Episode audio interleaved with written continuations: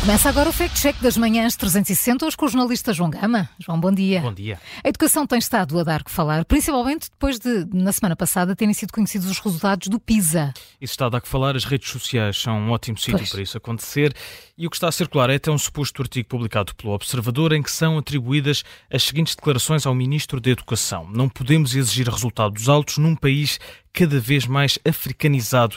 Isto depois, claro, terem sido eh, divulgados os resultados do último estudo do PISA.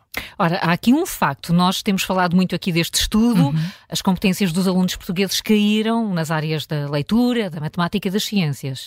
Com o que foi chamado o PISA da pandemia, Sim. Portugal deixou de ser um caso de sucesso nos parâmetros da OCDE.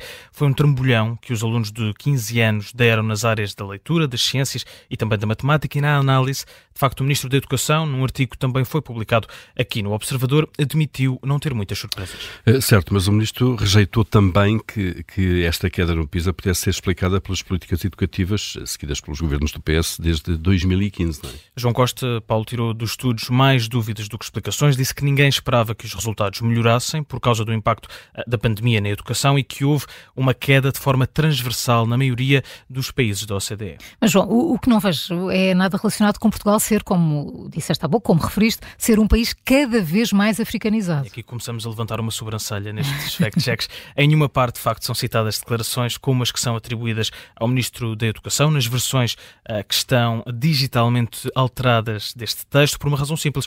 Ele nunca, ele nunca disse essas palavras. O lead da notícia manipulada vai ainda mais longe do que o título, cita supostas declarações de João Costa a dar conta de que não pode haver milagres com o tipo de população que estamos a importar e aconselha mesmo os filhos dos imigrantes a ter expectativas cada vez mais baixas, tal como se espera nas sociedades falhadas nos seus países de origem. Ora, acredito que se João Costa tivesse dito mesmo isso, a notícia ainda estaria a abrir os telejornais, não?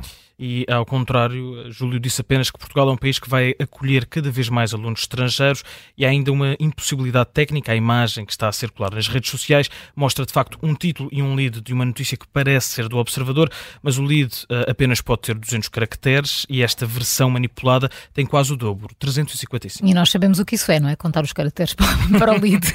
João, já dá para adivinharmos a cor do Um carimbo. carimbo vermelho, olhos fechados. O que está a correr nas redes sociais é uma versão manipulada de um artigo do Observador sobre a reação do Ministro da Educação aos resultados do PISA, que foram divulgados eh, na semana passada. São atribuídas declarações a João Costa, que o Ministro nunca preferiu e, por essa razão, nunca poderia constar no artigo do Observador sobre este tema.